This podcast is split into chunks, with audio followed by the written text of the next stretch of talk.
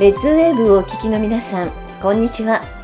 そしてパソコンやスマートフォンからリスンラジオやポッドキャストでお聞きの皆さんもこんにちは。ルカ地球予報パーソナリティの小島慶です。ルカ地球予報はこれから地球で起こるであろう未来のことや今我々が備えるべきことを地球予報士のエルさん、ミカさんからお話を伺いそれを紹介していく情報番組です。ルカ地球予報この番組は120歳までアクティブに生きる未来をつくる株式会社アルプロンの提供でお送りしますそれでは今日もエルさん、美香さんのお話をお聞きください。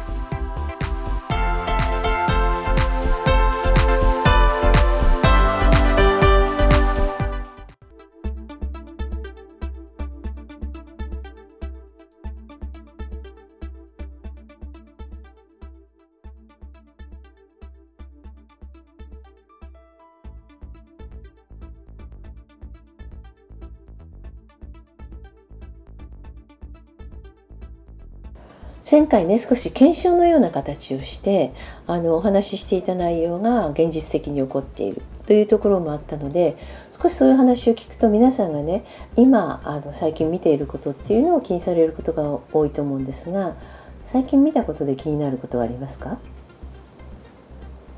あのまあ、僕ら見たことをそのまま伝えるしかできないので、うん、まあ、その内容がいいものか悪いものかっていうのはちょっと置いといて、うん、あの本当に最近になって見たものがまず飛行機か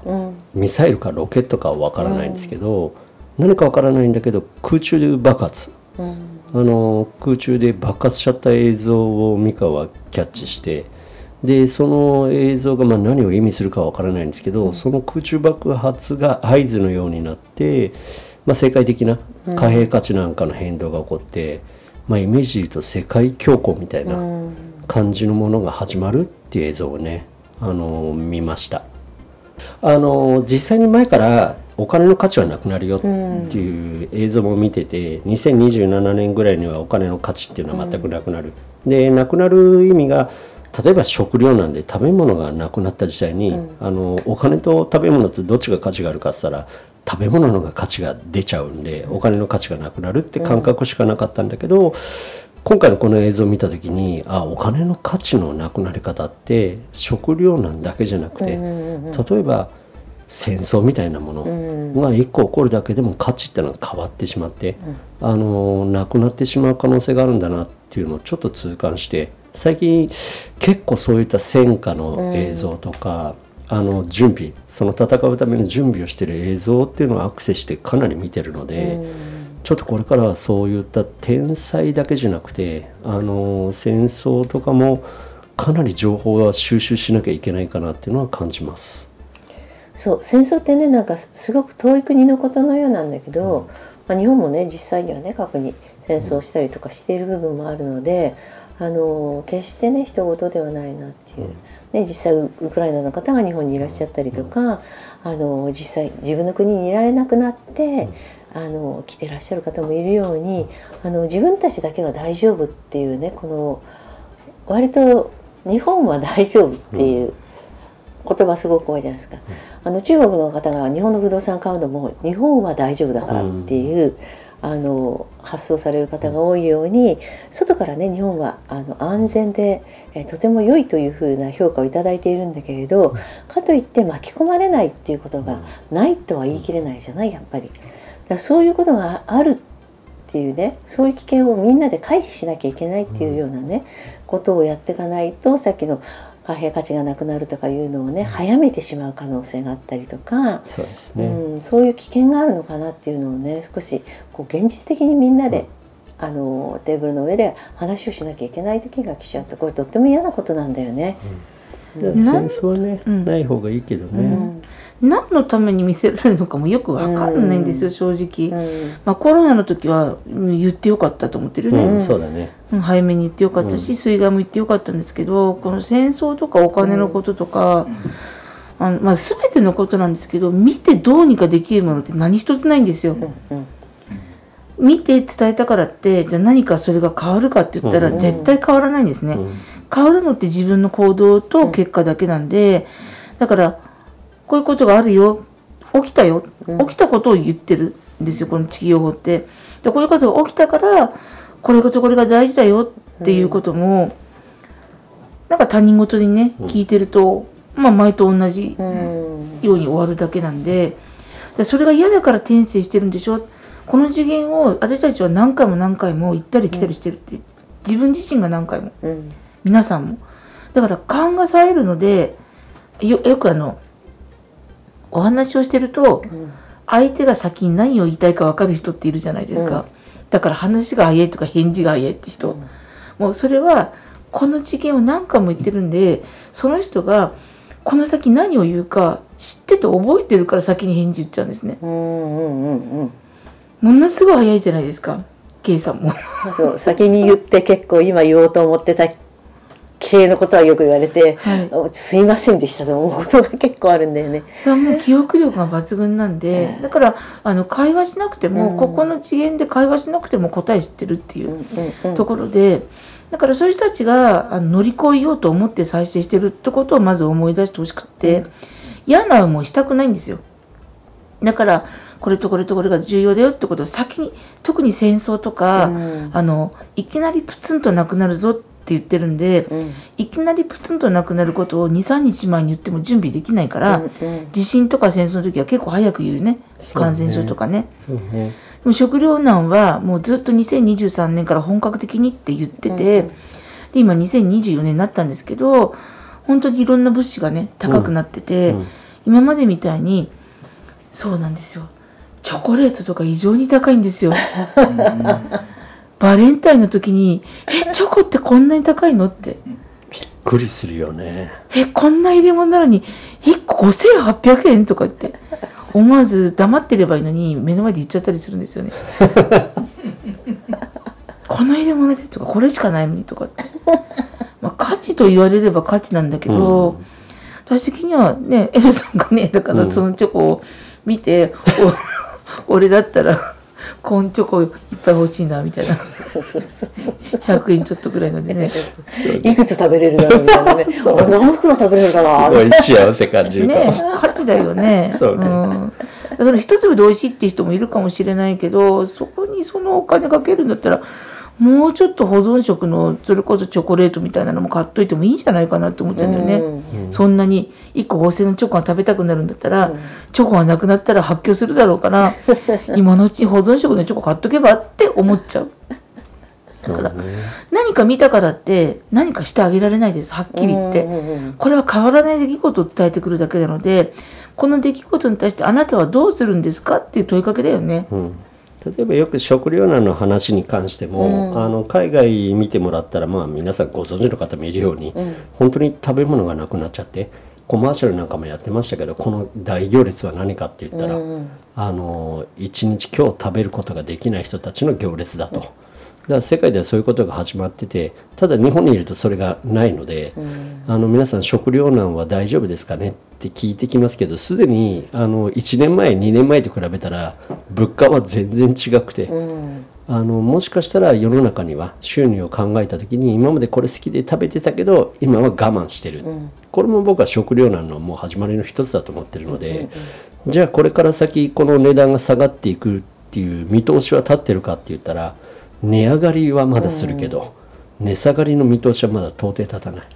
でよく僕あのいつ買ったら一番安いですかって質問に対しては、今が一番安いですよ、うん。多分これから先何かが起こったら美香が言うように本当にプツンってなくなるって可能性はどこかで日本が関わってる国が戦争を起こしたら、うんうんうん。あの本当に日本は人事ではなくなるので、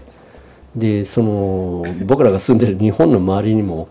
いつやってもいいぞって国が実際にはあるわけですから。そうね。それはやっぱり自覚しなきゃいけないなっていうのは感じますね。この間ある、うん。ある県の議員さんが、うん。そこの国に行ってきたんですって。うんうん。で日本で聞いてる情報と実際現地に行ったら全然違くて、うん。もうそこの国はあのいつ戦争が始まってもおかしくないっていう状態で、もう街中がそうなってるって、日本ではそんなこと考えられないって報道されてないから、うんでそのことをたまたまね知ってる人が言ったら「うん。なんで知ってるんだ?」って言って「いやそういうことを言ってる人たちがいるんで」って言ったら「いやいやいやいやこれ俺そのことを今みんなに話したら、何言ってるんだって言われちゃうから言えないけどって恐ろしい思いしてきたって言われたって言ってね、うん。だからあの本当に隠してることいっぱいあるんだろうなと思うんですよ事実を伝えるのがニュースじゃないってことは分かってるもんね。そうだね、あのいろんなやっぱり操作とか、あのしなければいけない部分が規制みたいなのもあっていろいろ全てを報道できるわけじゃないっていうのは、まあ、ここ数年で学んできたので、うん。だからテレビで言ってることも全部が全部じゃないよっていうのを知りながらあの生活はしなきゃいけないなと。で昔も何年も前の話ですけど世界中の10代の若者に「自国で戦争は起こりますか?」ってアンケート調査やった時にダントツでないと思いますって答えたのが日本人だったんですよね。うん。約7割以上が日本人の若者は日本は戦争はないって答えたらしいんですけど海外の若者に聞いたら真逆で戦争がないと思ってる国の子はほとんどいなくてうんいつ起こってもおかしくないっていうこの感覚の違いはすごいなっていうふうには思いますけどちょっとそろそろあの日本は必ずしも平和だっていう認識は外していかなきゃいけないかなっていうのはすごく思います。でねこれって戦争は煽ってるとかそういう意味ではなくて、あのー自分は大丈夫っていうあのよくねあの震災の時何でも言うんだけど自分は大丈夫っていう何を根拠根拠も何もない大丈夫っていうのはやめてあのそういうふうにならないようにって。ね、あれそのアンケートがね例えば戦争しないでほしいと思っている人間が7割以上8割以上9割10割っていうところはいいと思うけど、あのえそんなことならないと思う？みたいなね。軽いあの答え方と考え方だと思う、これってやっぱり日本日本がねあの自分の歴史をあまりよく知らないところが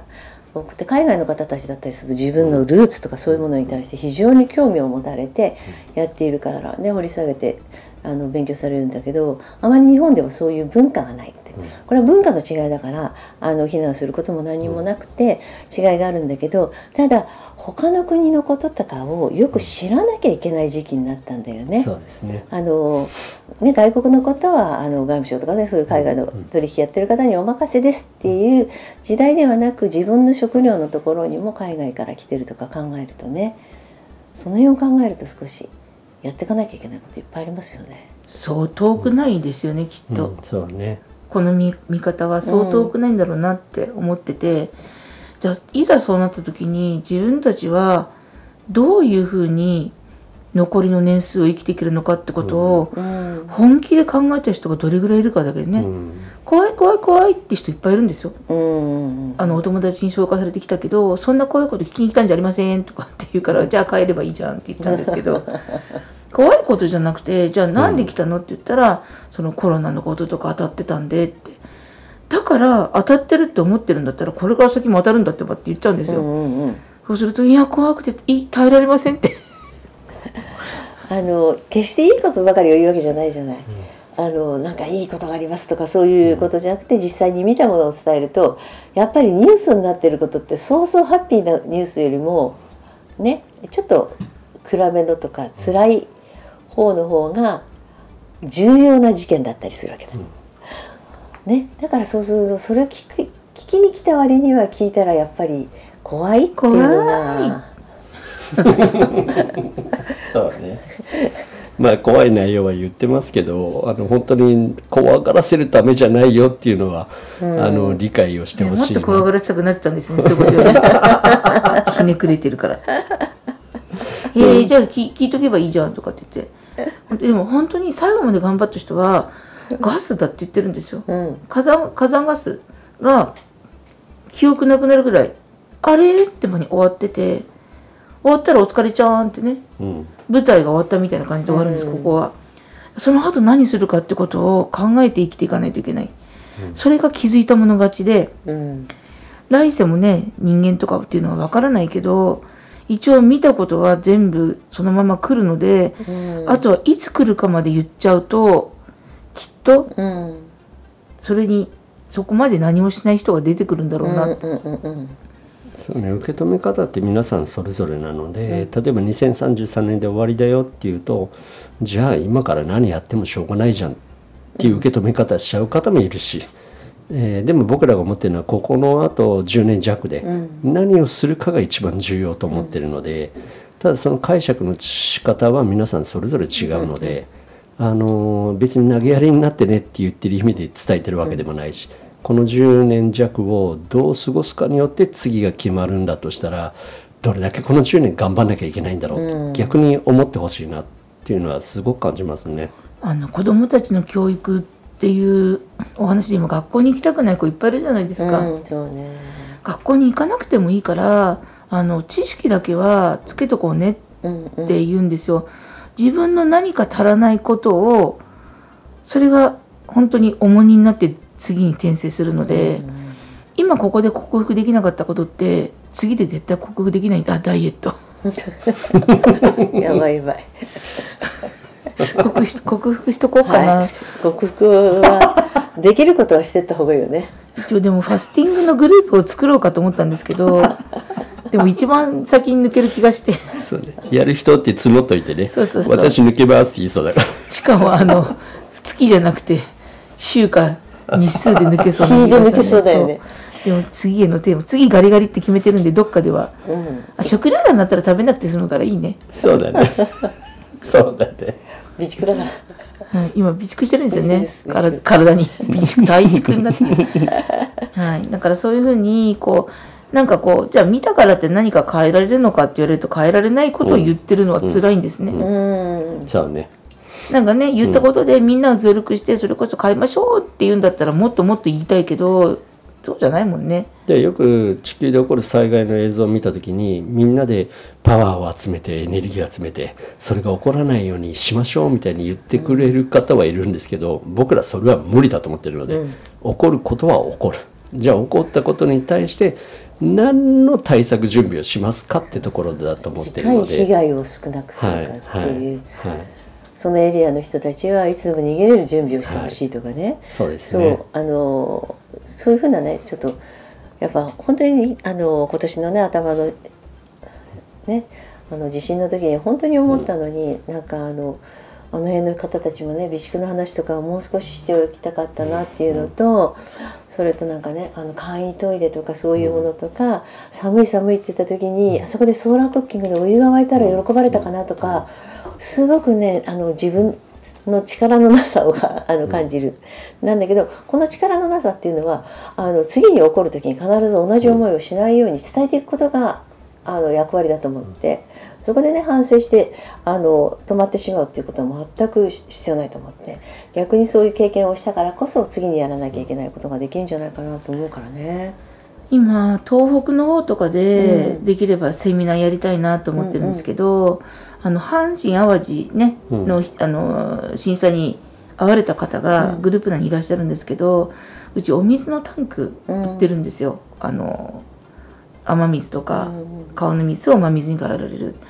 あれをあの紹介していただいて、このメーカーさんとつながって、まあ、手に入れた時にやっぱり一番その台数を買ってくださったのが関西の方なんですね。うんその時の恐怖やっぱ忘れられないんですよ。水が時々断水とかってそのチラシとか見ないで、ひねった時に水が出なくて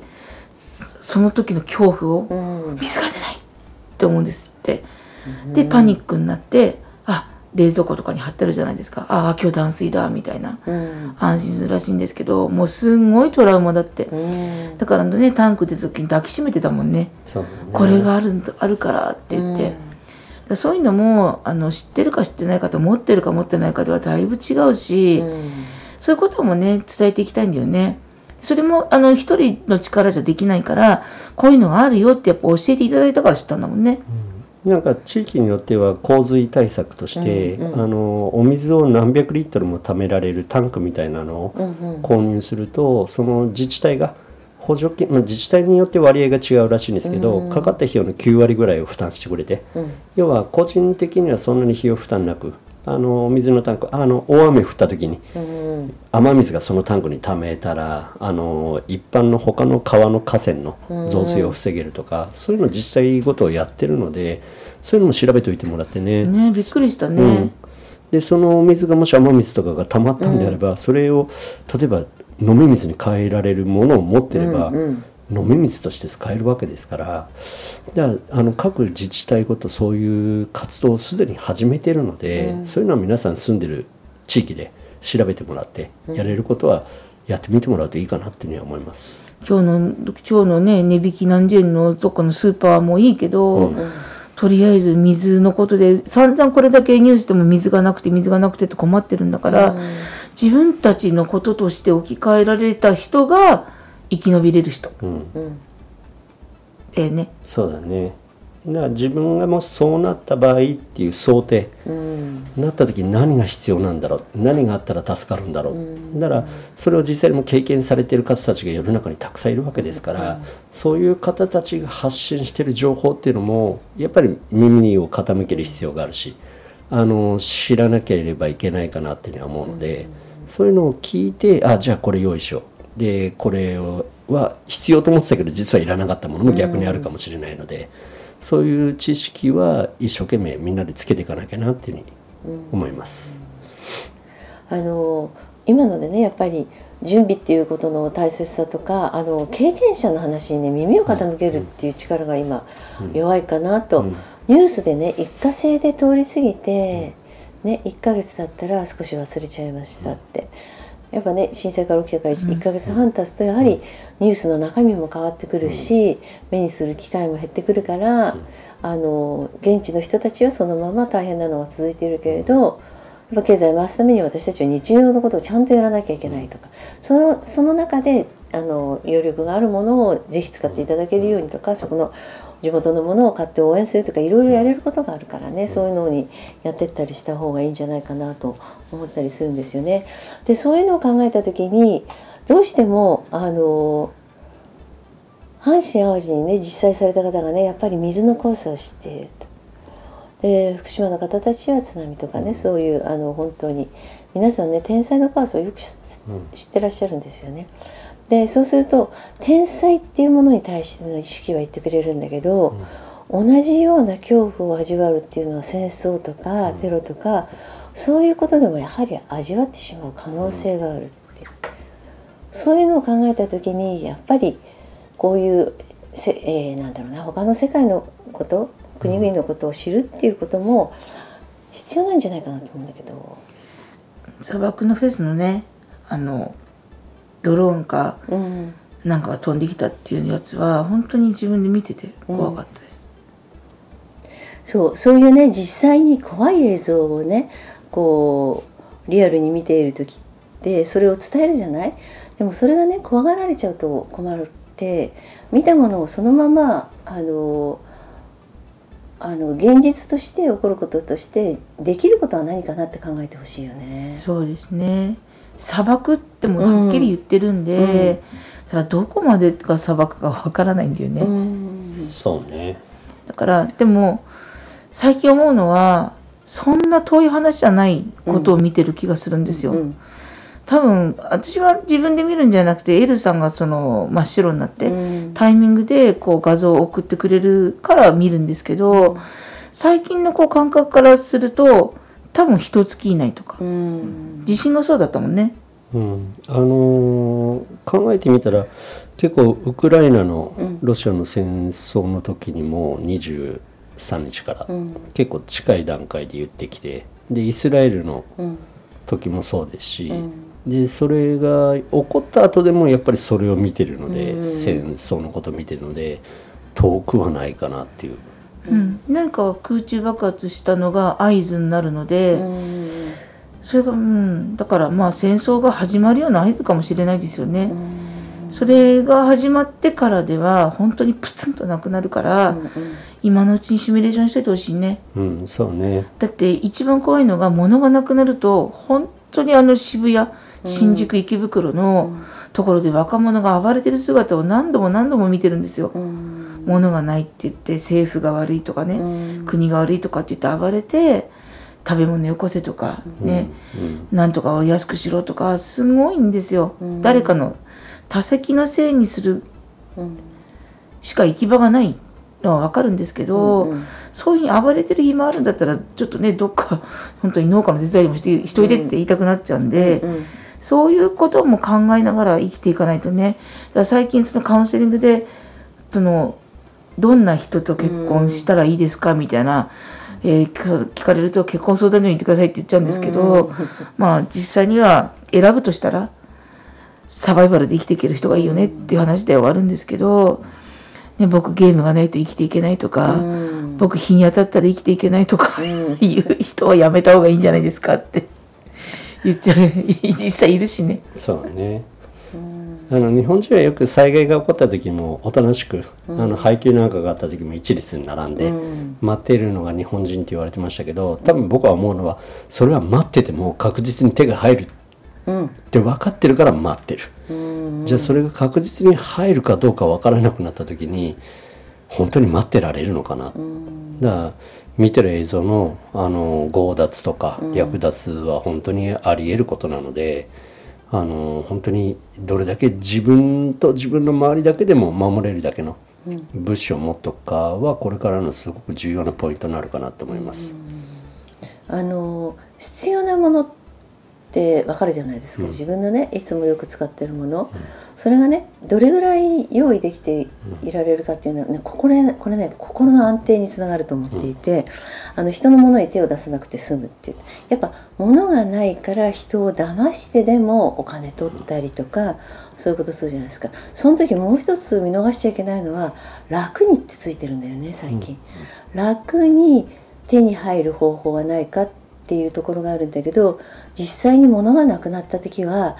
楽に手に入るっていうことがないと思うんですよね。だからその楽に入らないっていうことは何か努力をしなきゃいけないんですよ。だから私たちは何をどのように努力をして準備をするかによってそういったねあのあっては欲しくないことが起こった時でも人と一緒にいられる生きていかれるようになるかっていうことを一緒に考えなきゃいけない時期だなと思いました。